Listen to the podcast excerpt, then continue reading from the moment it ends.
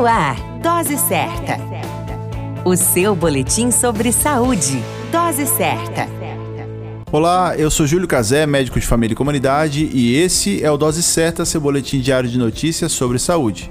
E hoje vamos falar sobre o que são as infecções hospitalares, no qual podemos caracterizá-las como infecção que o paciente adquire após ser admitido em uma unidade de saúde, muitas vezes hospitalar. Uma infecção hospitalar pode tanto se manifestar no período em que o paciente está internado na unidade de saúde, quanto depois de receber alta.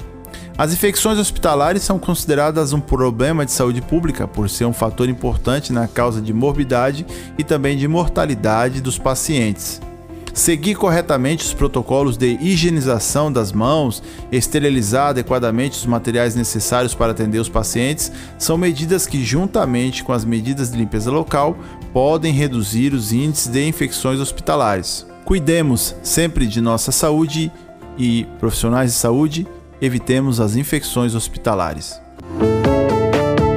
Dose certa. O seu boletim sobre saúde. Dose certa.